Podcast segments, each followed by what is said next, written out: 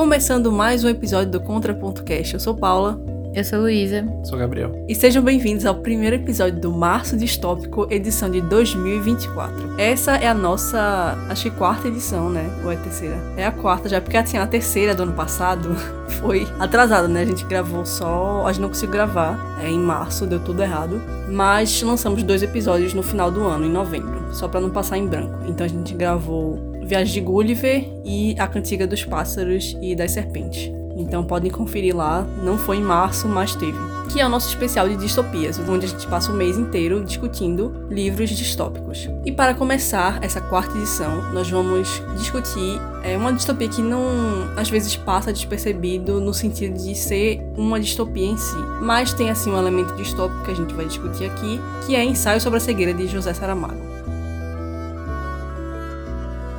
Na história de Saramago, o motorista parado no sinal se descobre subitamente cego. É o primeiro caso de uma treva branca, que logo se espalha incontrolavelmente. Resguardados em quarentena, os cegos se perceberão reduzidos à essência humana, numa verdadeira viagem às trevas. Saramago tem uma coisa que eu gosto bastante, que ele tem umas ideias que parecem simples, ele joga assim nos livros dele, né? Que é e se tal coisa fosse real? Ou e se tal coisa acontecesse? É, e aqui é e se todo mundo ficasse cego? É, se a cegueira fosse uma doença que se espalhasse, todo mundo fosse ficando cego aos poucos. É, como o mundo ficaria, como as pessoas reagiriam a isso? E ele trata isso de uma forma muito real, isso que choca bastante. E nesse microcosmo da cegueira que ele vai discutir muitas coisas muitas temáticas muito humanas e que fazem parte também de discussões distópicas com essa questão de governo, como o ser humano responde a certas situações. Eu adorei esse livro, eu adoro Saramago, é um dos meus autores favoritos. É, como eu falei, eu gosto muito dessa jogadinha que ele faz. Eu li recentemente O Homem Duplicado, que é e se dois homens fossem iguais? Sem saber que eram iguais e se descobrem ali duas pessoas completamente iguais com a mesma voz,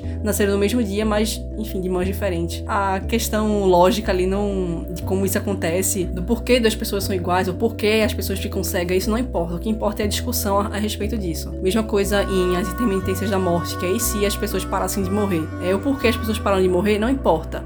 O que importa é como os humanos vão se comportar diante dessa situação. E mais uma vez, Ensaio sobre a Cegueira, que é seu livro mais famoso, isso acontece. E eu acho que só Saramago mesmo para fazer um livro desses, que é realmente muito real. Cada discussão, cada frase que ele traz é um tapa na sua cara, que você fica, realmente, as pessoas se comportariam assim, seria desse jeito. E não é algo limpinho, é algo assim, é como seria, é, é algo realmente sujo. E não só sujo figurativamente, mas é, literalmente também a gente vê muita sujeira, que tem cenas que são realmente bem nojentas, mas que é a realidade, a realidade do ser humano e como as pessoas se comportariam naquela situação. Saramago não tem uma escrita convencional, né? Ele, é, ele só vai escrevendo ali, a pontuação dele é diferenciada, os, os diálogos não tem pausa ali, mas eu acho que com o tempo você se acostuma. Acho que o primeiro livro que eu li dele, eu me acostumei bem rápido e continua assim. É, todos os livros dele, assim, que eu pego, eu gosto bastante. Eu gosto muito do jeito que ele brinca com a linguagem nesse sentido. Pode ser um desafio para algumas pessoas, acho que para a maioria das pessoas que estão acostumadas com um tipo de narrativa mais convencional, mas eu acho que vale muito a pena. E eu recomendo bastante a leitura. É, então, foi a minha primeira experiência com Saramago. É, e aí eu preciso começar falando isso, que eu também tive um pouco de dificuldade no início. Eu acho que de pegar a história por causa disso, porque eu demorei um tempo pra me acostumar com a escrita. Eu ficava muito perdida esse negócio da pontuação, me deixava maluca. E assim, eu acho que o fato também de não ter nome pros personagens, não sei se isso é algo comum nos livros dele, mas o fato de que eu tinha que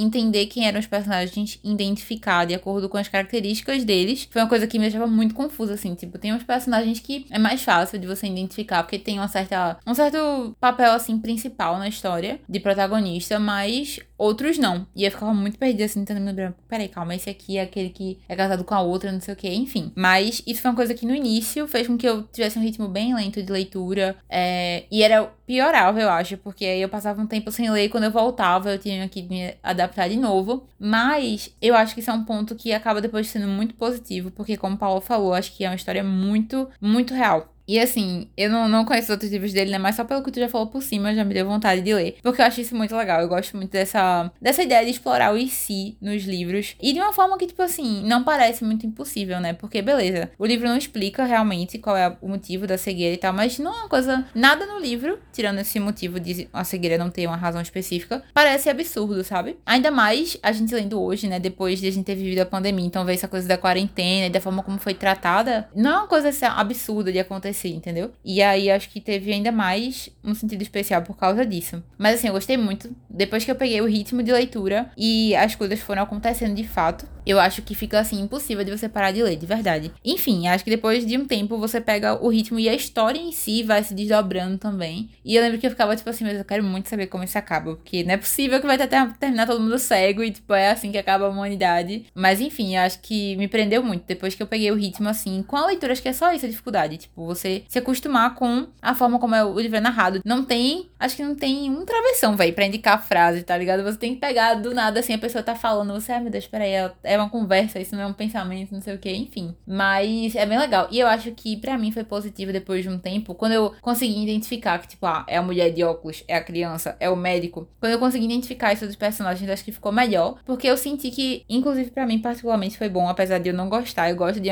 me apegar aos personagens. Mas nesse livro eu sinto que esse não é o foco, sabe? É mais você ver o externo mesmo, ver as pessoas ali como indivíduos, pessoas humanos e pronto. E não se apegar a isso, mas se apegar ao fato deles juntos, é, interagindo, enfim. Eu acho que foi um livro que eu fiquei muito tempo depois pensando sobre. E até hoje, acho que quando a gente viu o filme, eu voltei a lembrar, assim, de muita coisa. E vale muito a pena. Tendo esses traumas absurdos. A única, eu fui olhar minhas, minhas marcações. A única coisa que eu marquei no Scooby foi que eu fiquei traumatizada em 60% do livro. Que eu tenho certeza que eu lembro o que foi. Mas é isso. De resto, muito bom. Recomendo muito. O filme, o livro, tudo.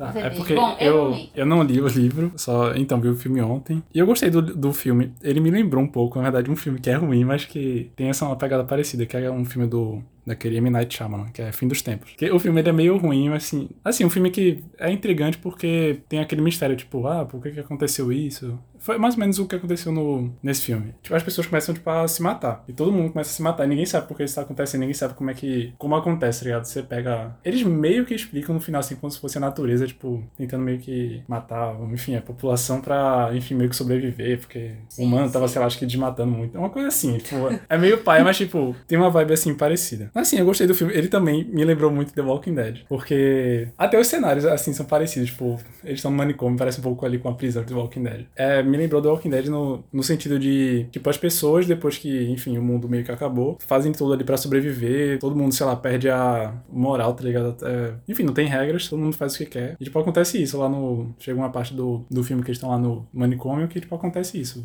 Um cara meio que vira o ditador ali, que acontece basicamente no Walking Dead também, que surge algum vilão lá que meio que vira um ditador e força as pessoas a, enfim, a, pronto, você vai ter que pagar para ter alimento, esse tipo coisa.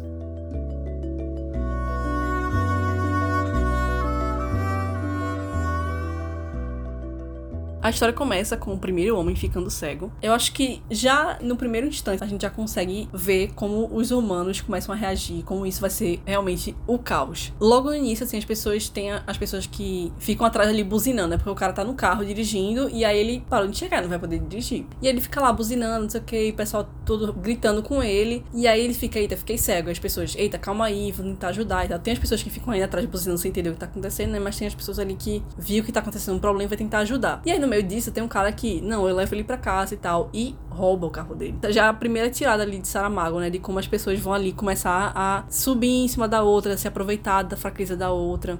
Então já desde o início a gente já tem isso escancarado. E eu acho que foi um, uma excelente maneira de começar, porque ele já joga isso pra gente, né? Que o homem ali tentou se aproveitar do cara que ficou cego para roubar o carro dele. O primeiro dilema moral que a gente tem, que inicia o debate de forma mais simples, né? Algo bem cotidiano ali, roubou um carro e tal, se aproveitou da fraqueza do outro. E aí ele pensa, né? Ao oferecer-se para ajudar o cego, o homem que depois roubou o carro não tinha em mira, nesse momento preciso qualquer intenção malévola, ou muito pelo contrário, o que ele fez não foi mais que obedecer àqueles sentimentos de generosidade e altruísmo que são, como toda gente sabe, duas das melhores características do gênero humano, podendo ser encontradas até em criminosos, bem mais empedernidos do que este, simples ladrãozeco de automóveis, que sem esperança de avanço na carreira, explorados pelos verdadeiros donos do negócio, que esse é que vão se aproveitando das necessidades de quem é pobre. No fim das contas, estas ou outras, não é assim tão grande diferença entre ajudar um cego para o roubar e cuidar de uma velhice caduca com o olho posto na herança.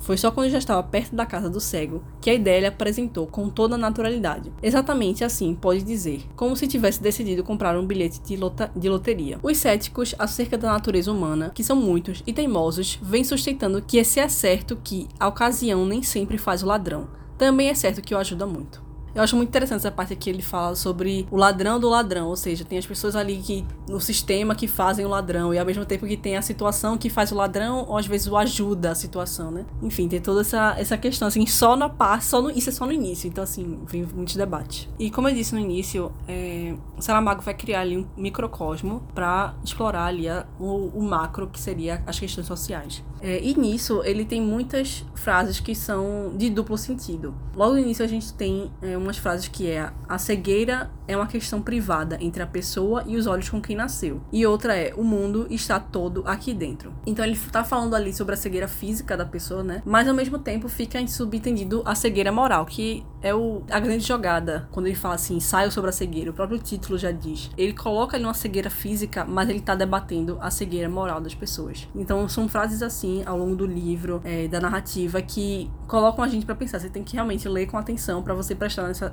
atenção nessas jogadas. Ele fala assim: mundo está todo aqui dentro. Essa frase é quando ele, eles estão já no o manicômio tá ali lotado de gente e ele fala assim: o mundo está tudo aqui dentro. E eu acho muito interessante essa, essa frase, assim, que eu lembro que eu marquei, porque quando ele fala que o mundo está todo ali dentro, ele tá obviamente se referindo às pessoas, que tem muita gente tá lotado ali. Para mim, a minha interpretação é que o duplo sentido dessa frase é que realmente ele criou aquele microcosmo para falar do macro. Então, é, ali dentro está o mundo deles, ali muitas pessoas, mas tá ali a sociedade. A gente vai vendo as, os conflitos de poder, é, a moralidade das pessoas, as relações pessoais, até as mais simples, assim, da, do menino que quer a mãe, é, relação, relações é, amorosas, e além disso, né, toda a briga pelo poder, a, a organização social ali que tá acontecendo. Então, realmente, o mundo está todo ali dentro. Eu achei isso genial. E outra parte também dessa dualidade da linguagem e dos sentidos que ele tá brincando ali, principalmente acho que fica descarada quando tem aquele. o cego que ele fala assim: você é um cego comum. Que, ou seja, é uma pessoa que nasceu cega, mas tá ali infiltrada. Ele deveria ter empatia pelos outros, mas na verdade ele tá realmente jogando com o fato dele já ter é, dele já ter nascido assim, ou seja, ele sabe lidar ali com, melhor com aquela situação pra subir no poder e controlar ali a situação. E outra coisa assim que fala é, sobre é, cegos contra cegos, deveria se unir. Eu também lembrei de The Walking Dead é, nisso, que é foi um, até um dos questionamentos que eu tinha quando eu tava assistindo, era caramba, o mundo acabou, sobraram poucas pessoas, o que, custa as pessoas se unirem ali pra tentar sobreviver? Mas não, eles ficam criando ali clãs, é, grupos, e ficar um grupo brigando com o outro. Caramba, tem 10 pessoas ali, 15 pessoas ali, se unam, sabe? Imagina eles ficam brigando pelo poder, brigando por, por um poder assim que é tão. Se pra gente aqui já é um pouco abstrato, mas como a gente realmente tem uma sociedade e tal, mas para um mundo que tá é, de forma pós-apocalíptico, pós-pandemia, uma pandemia do, da cegueira, pós-pandemia de desse vírus zumbi, tá ligado? As pessoas realmente não, não conseguem, sabe? Elas têm que estar tá ali brigando com a outra, tem que estar tá uma, uma acima de outro, enfim, tem que conquistar ali o poder, por mais que seja um mundo devastado, tem que ter o seu grupinho ali que vai ser superior ao outro e vai controlar o outro. Cita aqui no livro, vai haver luta, guerra os cegos estão sempre em guerra, sempre estiveram em guerra. E esses cegos são os cegos morais, né? Eles sempre estão em guerra. E ele, diversas vezes ele vai citar, é cego contra cego, que é isso. Eu fico muito pensando assim, humano contra humano.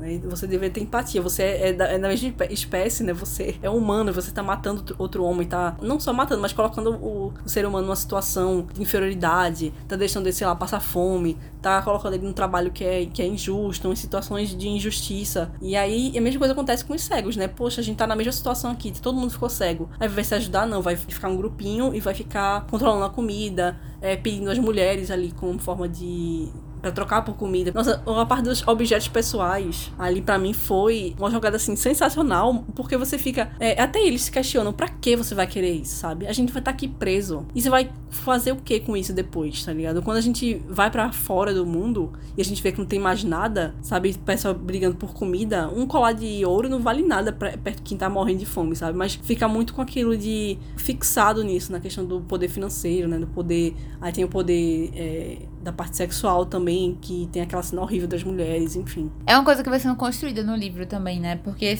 a gente pega no início, quando tá ainda todo mundo tentando descobrir o que tá acontecendo, enfim, são poucas pessoas que estão ali isoladas. Eles até ainda têm meio que esse, essa ideia de unidade e tentar ajudar uns aos outros e tal. Mas eu acho que o legal do livro é, é literalmente mostrando isso, como a gente meio que é condicionado E justamente quando a gente é colocado nessa forma mais, de tipo assim, animal, entre aspas, possível, como a gente deixa meio que de ser civilizado, né? Então, é, eles começam a ficar mortos de fome e aí não querem mais saber, tipo assim, ah, aquela coisa de vamos todos compartilhar e dividir, e acabou. Eles querem pegar a comida um, cada um para si, não querem mais saber de tipo compartilhar. E eu acho que uma coisa muito legal também disso do desse primeiro momento que eles começam a coletar as joias é tanto do pessoal que tá cobrando, que não faz sentido porque eles vão ficar ali presos, cheio de colar e pulseira, mas as pessoas também que ficam meio que receosas em dar as coisas, tipo assim, você está cego, sem comida, e eles ficam receosos em dar bens materiais, é um colar, uma pulseira, uma coisa assim, sabe? Um relógio. Pra que pessoa quer um relógio se não dá nem pra ver a hora? Exatamente. Então, tipo, mostra esse, esse apego que a gente tem também por coisas materiais, né? Como, tipo, mesmo nesses momentos mais difíceis, assim, o pessoal não quer abrir mão de ter esse, esse poder, assim, entre aspas, também, né? Então, uma coisa que é sua. São pequenas coisinhas, assim, que você vai pegando durante o livro que faz você refletir muito. E, enfim, esse negócio do cego também. E depois eu fiquei pensando, não sei como, tipo, como o cego entrou ali, sabe? Mas ele muito possivelmente já foi com essa intenção de, tipo, lá ele seria uma pessoa que teria esse diferencial de saber interagir num ambiente e outras pessoas estão perdidas ali, sabe? Sem saber é, como lidar, enfim, como aprender. E isso é uma das coisas que eu acho mais legal. Que foi o que foi me prendendo no livro, foi tipo assim, como eles conseguiram se desenvolver, criar o sistema deles, de ah, a gente já sabe como chegar em tal lugar, porque a gente aprendeu que tem que fazer tantos passos para chegar lá, enfim. Eles criam uma rotina ali dentro, sabe? E eu acho isso muito legal. Tipo, você vai acompanhando isso no livro e é bem interessante. Mas eu acho que o cego ele pode ter entrado porque ele já era cego. Então, tipo, como tava todo mundo ficando cego, acho que, sei lá, as autoridades viram que ele era cego e, tipo, ó, mais uma pessoa que tá. Eu acho que ele foi de propósito. Não sei, né? É, vai ficar na imaginação da gente. É, exatamente. Muita coisa fica pra imaginação mesmo.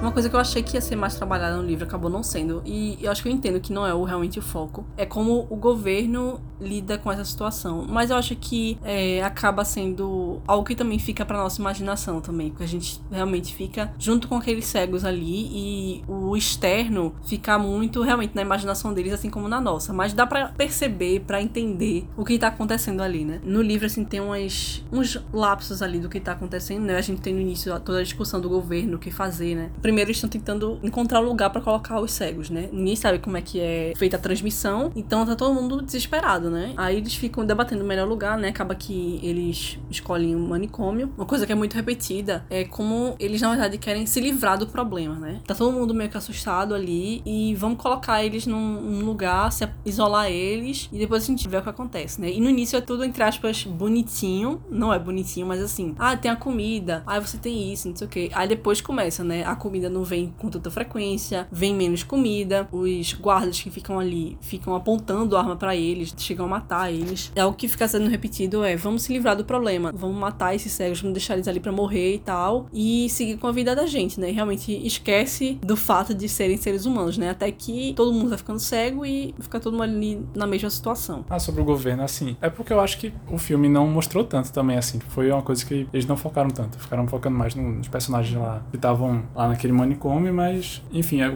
coisa do governo passou bem pouquinho só, que tinham formado lá uma cúpula, né, pra, enfim, com especialistas para tentar meio que descobrir o que estava acontecendo e tudo mais. E depois não mostra muito mais que isso. Mostra algumas, algumas coisas na TV, né? Tipo, alguns comunicados. É, assim, é possível se tiver alguma doença, assim, nesse nível, né? Que, que não necessariamente vai deixar as pessoas cegas, mas que seja muito drástica, assim poderia meio que, assim, virar um caos e. Né, tinha uma parte que eu, que eu marquei aqui do livro, que é justamente é, falando sobre a meio que a visão que o pessoal tinha, né, do exército lá. Ele fala assim: temos aqui um coronel que acha que a solução era ir matando os cegos à medida que fossem aparecendo. Mortos em vez de cegos não alteraria muito o quadro. Estar cego não é estar morto. Sim, mas estar morto é estar cego. Bom, então vão ser uns 200. Sim, e que fazemos aos condutores de autocarros? Metam-nos também lá dentro. Nesse mesmo dia, ao fim da tarde, o Ministério do Exército chamou o Ministério da Saúde. Quer saber a novidade? Aquele coronel de quem lhe falei cegou.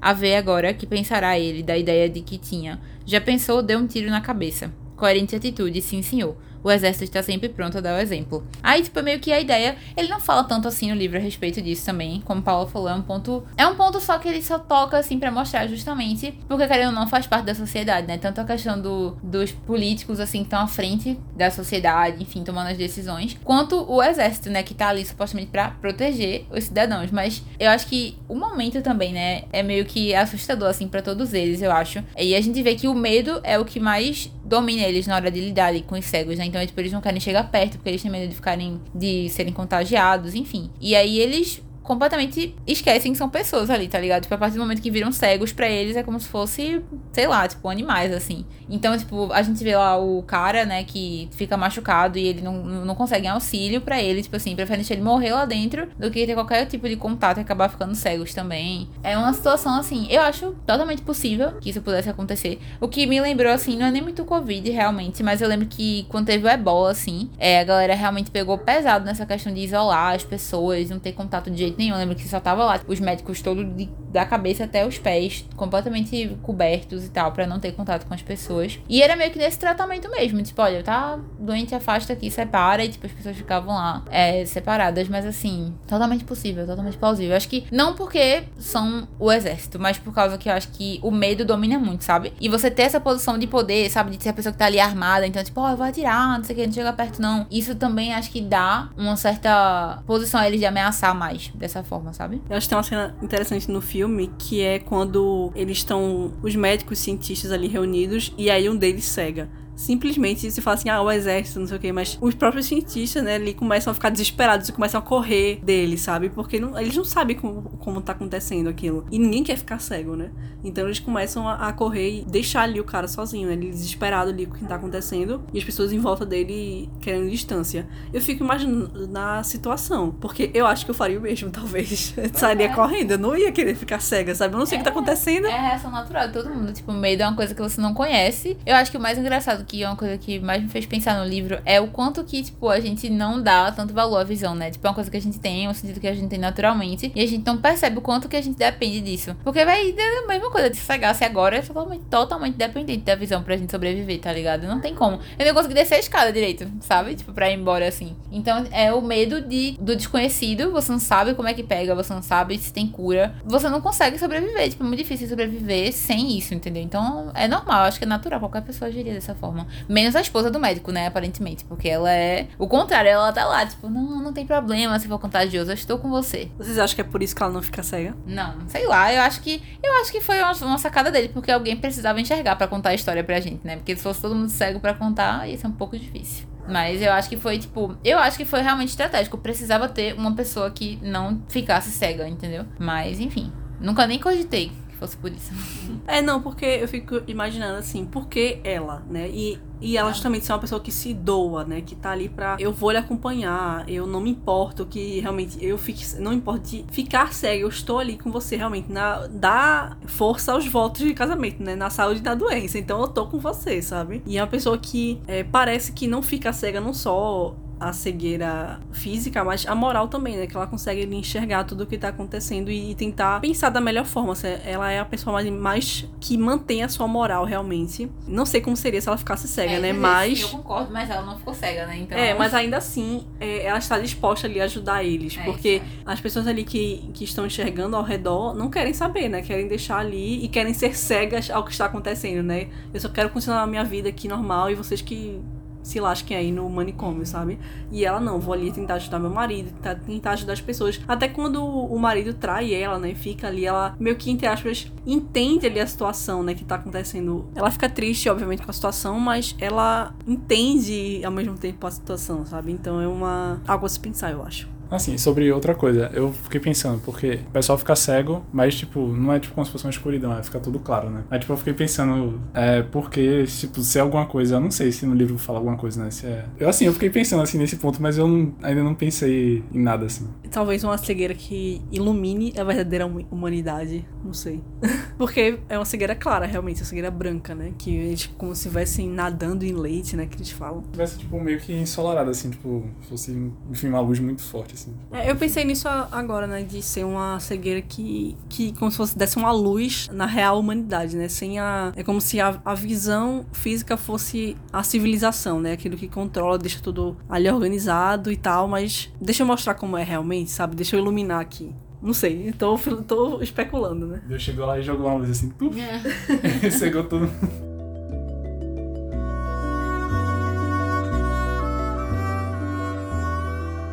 Voltando ali pro início, né, eles começam ali a tentar se organizar, né? E ele fala aqui que a organização deve vir primeiro, né? Primeiro, temos que organizar. A questão de fato é de organização. Primeiro a comida, depois a organização. Ambas são indispensáveis à vida. Escolher umas quantas pessoas disciplinadas e disciplinadoras para dirigirem isso. Estabelecer regras consensuadas de convivências, coisas simples, varrer, arrumar e lavar. Disso não podemos nos queixar. Manter a cama feita. O fundamental, não perdermos o respeito por nós próprios. Evitar conflitos com os militares que cumprem o seu dever vigiando-nos. E a gente vê que não vai acontecer nada disso, né? Eles vão tentar se organizar. E a primeira tentativa, assim, ela é importante, né? Porque, como ele fala, primeira comida, depois a organização, né? Primeiro estar alimentados para poderem se organizar ali. E é nisso é um fato na sociedade, né? A gente precisa estar alimentado e depois se organizar, né? E é assim, dependendo da organização ali, a gente vai convivendo. Né? Sem organização, a gente não consegue viver. E os princípios básicos, respeito, né? Manter sua cama limpa, arrumada. Mas são coisas simples ali para manter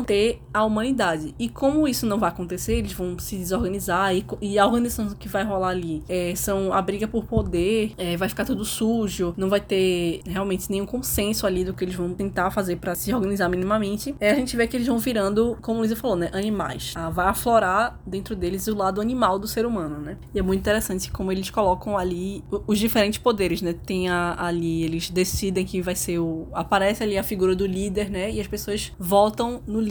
E aí o outro fala, não, isso aqui vai ser uma monarquia. Aí eu me declaro rei. E assim funciona. E, e uma situação aqui que eu achei que também fala com o que Luísa falou sobre o medo. O medo cega, disse a rapariga de óculos escuros. São palavras certas. Já éramos cegos no momento em que cegamos. O medo nos cegou. O medo nos fará continuar cegos. Então perguntou o velho da venda preta: Quantos cegos serão precisos para fazer uma cegueira? Ninguém lhe soube responder. Aí sim, e sem organização, eles acabam virando bicho, né? Ressalta o lado animalístico do ser humano, né? Sem a civilização, resta o animal. E aí são em pequenas coisas, quando ele menciona a criança que fica pedindo pela mãe, né? Porque ele foi separado da mãe porque ele ficou cego e a mãe não. Aí ele fala assim: Não, o menino parou de pedir pela mãe porque ele tá com fome. Se ele tá com fome, ele tá pensando na comida. E aí já passa pro outro lado lado. Isso, isso é o mínimo, né? Depois é que começa a, a escalonar, realmente. Várias situações aqui. Há muitas maneiras de tornar-se animal. Esta é só a primeira delas. Se não formos capazes de viver inteiramente como pessoas, ao menos façamos tudo para não viver inteiramente como animais.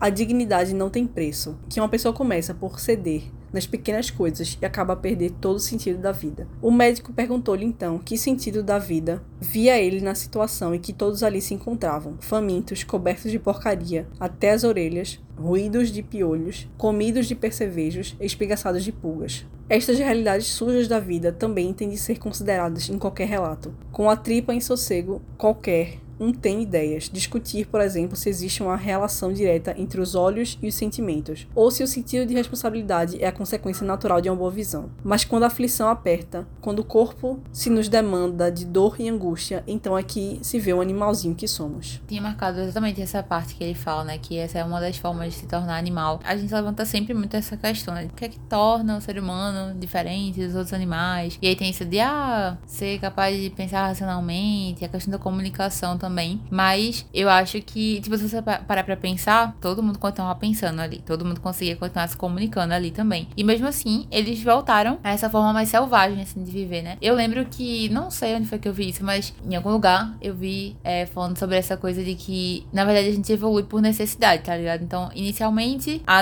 a principal necessidade que a gente tinha era de comer e dormir e tal, ter um lugar é, para ficar em segurança. E aí, conforme essas necessidades vão sendo supridas, é que surgem novas é, assim que a gente vai evoluindo. Mas nesse caso, o fato de não ter a visão botou, tipo, todo mundo na necessidade básica de novo, de precisar comer e não saber como fazer isso na forma que se tinha antes. E assim, eu acredito que se tivesse acontecido de continuar as pessoas cegas como tava, tipo, eles iam ter se readaptado de alguma forma, não sei como, mas tipo, eventualmente eles iam ter se readaptado e quando surgisse uma nova forma de, sei lá, de se alimentar, eles como cegos conseguissem se organizar de uma forma decente, né? Ia se reconstruir de novo, sabe? Essa parte. Eu acho que é um, um tópico muito legal porque, tipo assim, eles continuavam sendo pessoas e, e pessoas que foram civilizadas a, a, princípio, né? Tipo, eles no início até tentam manter essa coisa da ordem ali, porque eu acho que é algo natural também. Tipo, a gente, como seres humanos, a gente precisa disso. Ter essa ordem e tal, ter uma coisa que traga meio que um padrão, assim, pra gente viver em comunidade. Tipo, eles perdem isso depois, né? Quando vai ficando.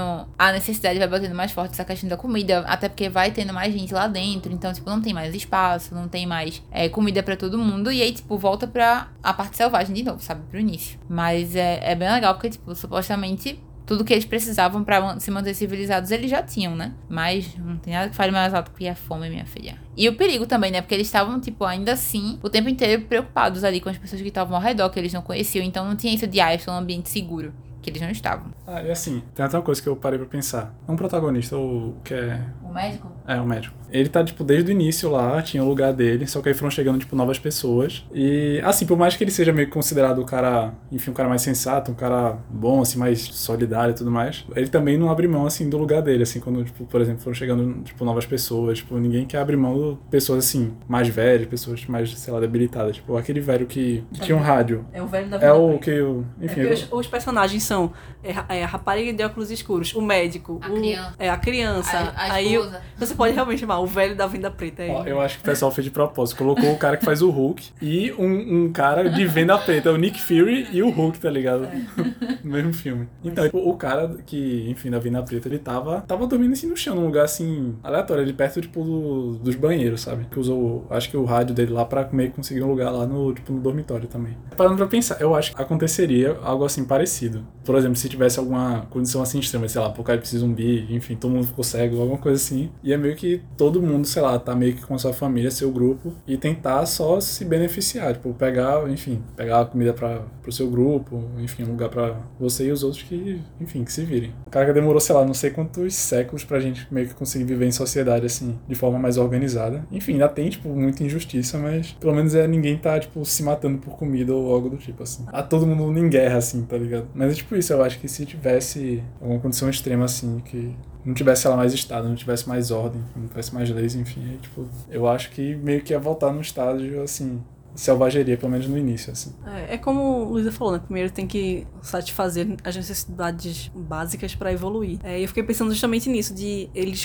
conseguirem se adaptar. Porque o ser humano se adapta, é, tanto que eles ali, na, é, na, no próprio manicômio ali, eles conseguem e se adaptando, né? Eles estão vivendo. E que imagina, né? As pessoas ali, o médico e tal, eles estão ali andando, pisando na merda, sabe? Então, putz, como é que ele se imaginaria ali naquela situação? E ali ele tá, sabe? Ele tá. Ele tem que sobreviver, né? De alguma forma com o tempo, eles iriam se reorganizar ali, a sociedade e tal, mas é porque ali é o, é o choque, né? É. E principalmente vindo de uma sociedade que está acostumada a muitas regalias, assim, que vem de uma evolução, né? De um, como o Gabriel falou, a gente evoluiu bastante, né? demorou séculos e séculos pra gente estar onde a gente está. Então, até o, o Saramago, ele tem uma parte, né, que ele fala é, sobre a questão da água encanada, né? Coisas simples, assim, que tem um, um sistema por trás, até pessoas que estão ali por trás da nossa água encanada. É, obviamente, existe existem pessoas, inclusive no Brasil, né, que não tem acesso a canada, saneamento básico e tal. Mas para a maioria das pessoas, né, a gente tem essa, essa, esse conforto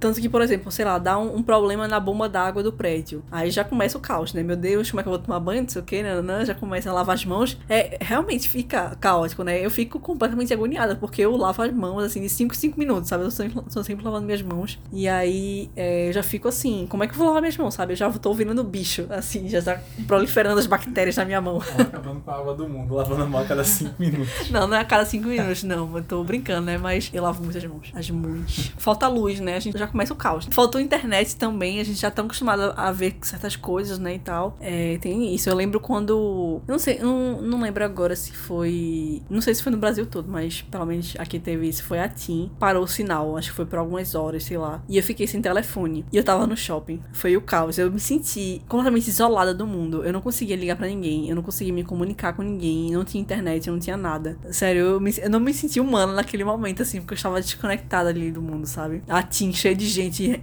indo reclamar no shopping. Caótico.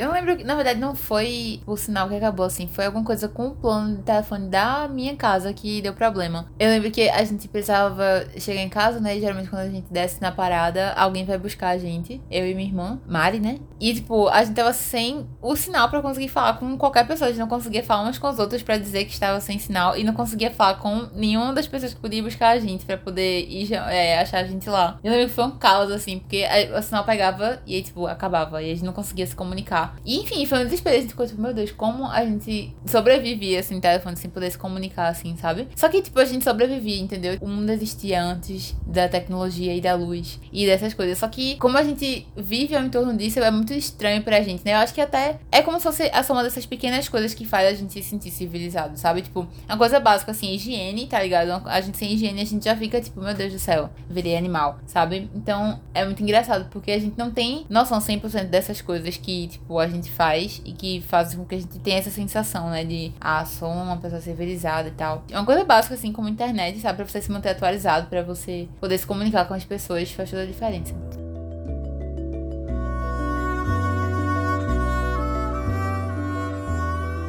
E aí, todo mundo fica cego e eles saem finalmente do, do manicômio. Eles percebem que não tem mais guardas ali para impedir eles e eles se deparam ali com um mundo completamente caótico, realmente muito The Walking Dead, assim, muito pós-apocalíptico. E uma citação aqui que conversa com o que a gente estava dizendo, né? Que é, ele diz assim: é o defeito da civilização. Habituamos-nos à comodidade da água encanada, posta ao domicílio, e esquecemos-nos que, para que tal suceda, tem de haver pessoas que abram e fechem as válvulas de distribuição, estações de elevação que necessitam de energia elétrica, computadores para regular os débitos e administrar as reservas, e para tudo faltam os olhos. E eles começam a discutir também sobre é, como é que vai ser o futuro, né? Haverá um governo, como é que vai ser, como é que eles vão fazer. E ele fala, né? Pode ser que a humanidade venha conseguir viver sem os olhos, mas então deixará de ser humanidade. O resultado está à vista qual de nós se considerará ainda tão humano como antes queria ser? Eu, por exemplo, matei um homem. E ela se questiona muito sobre isso, né? Que tem momentos que ela fala que preferia estar cega, né? Porque ela tá vendo ali tudo, Sim. tudo aquilo e ela tá não está vivendo aquela situação, né? Então, ela tá isolada realmente, sabe? Ela é a pessoa que as pessoas estão sofrendo pela cegueira, mas ela está sofrendo por ser a única pessoa que vê. É, ela tem uma vantagem ali, se a gente para pensar, né? Ela diz que ótimo e tal, mas ela tá vendo tudo aquela devastação, aquele ambiente completamente sujo, podre, as pessoas naquele estado.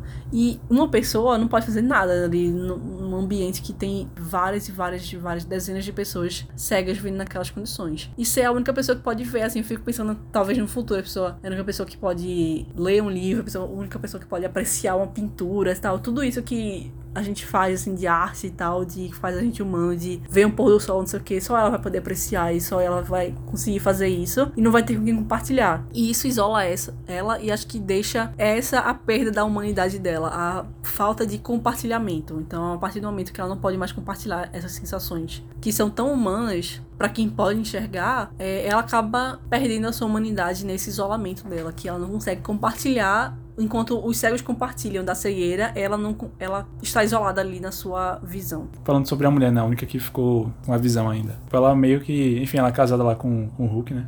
O médico, o Mark Ruffalo. Enfim, eles meio que tipo, começam a ter uma relação assim complicada, porque eles não, sei lá, ela meio que para meio, assim, meio que não tem mais aquele afeto, carinho com ele. Porque, sei lá, tá todo mundo. Ela tá, tipo, completamente isolada. Ela tá. Enfim. Ela vira é. meio que mãe dele, ele até reclama, né? Que ela fica, é. ele, ela fica cuidando dele como se fosse um, um, bebê e tal. É, meio que isso. E, enfim, quando eles saem do, do manicômio, eles, enfim, eles voltam lá pra casa deles e tudo mais, tipo, vira outra coisa, assim. Eles meio que voltam, assim. A relação de todo mundo, tipo, melhora muito. Porque eles estão em condições, assim, muito melhores e também lá tava um caos e Yeah. Acho que isso é um ponto até relevante. Tipo, o que deixou eles meio que selvagens, assim, não foi nem o fato de estar tá cego, sabe? Era justamente essa questão de, de ser privado das necessidades básicas que eles tinham. Porque, pô, eles estão ali, quando eles chegam na casa, eles têm, tipo, uma cama para dormir, eles têm água, eles têm a comida que eles precisam. E aí, tipo, todo mundo começa a viver e voltar a viver, tipo, normalmente, tá ligado? Mas aí dentro do manicômio era outra situação. Até, enfim, né, por ser o momento inicial também, tudo que a gente já conversou. Mas acho que sobre isso do, do médico e da esposa, até acho que voltando um pouco pro que eu tava falando antes disso, de você ir perdendo a humanidade aos poucos. E eu acho que pro médico isso foi uma coisa que a gente vê muito no livro, que eu acho que o que mais incomodou ele foi essa perda de, tipo, independência que ele tinha, sabe? Essa coisa de precisar que a mulher desse comida, que limpasse ele, é uma coisa que incomodava ele absurdos. E aí, enfim, precisar da ajuda dela o tempo inteiro era uma coisa que incomodava ele. E, e eu acho que para ela foi um pouco também essa questão de ter matado uma pessoa. Eu acho que tinha até, eu tinha marcado isso no livro, que é a parte que ela fala sobre isso de ter matado e tal. Era uma coisa que ela não imaginava fazer. E é aquela coisa, né? Ela não cegou. E mesmo assim, ela também perdeu essa coisa da, da civilização que ela tinha. Mas ela fala, tipo, no livro que ela matou e se ela precisasse, ela mataria de novo. Mas aí ela até fala, tipo, ah, mas qual seria meio que o critério, assim? Aí ela fala que seria matar o que já, tipo, tá vivo, mas já tá morto, sabe? Enfim, e aí, tipo, eu acho que muda esse conceito pra ela também. Essa coisa de matar realmente é uma coisa que a gente tem muito isso, né? Tipo, pessoas civilizadas, nossa, matar é uma coisa super errada. Mas quando a gente vê, especialmente em livro, assim, né? Fala sobre isso, tipo, realmente é uma coisa que eu acho que depois que você faz, é aquela coisa que você vai perdendo aos poucos, né? Você matou uma vez, você fala, não, não é tão absurdo assim, né? E aí é nesses pouquinhos que você vai perdendo isso. É, tanto que o livro termina, né, com é, duas frases bem impactantes que é, mas o que verdadeiramente agora nos está a matar é a cegueira. E eu acho que é justamente a cegueira moral e não realmente a cegueira física, visual deles. E ela diz também no final: Penso que não cegamos, penso que estamos cegos, cegos que não veem, cegos que, vendo, não veem.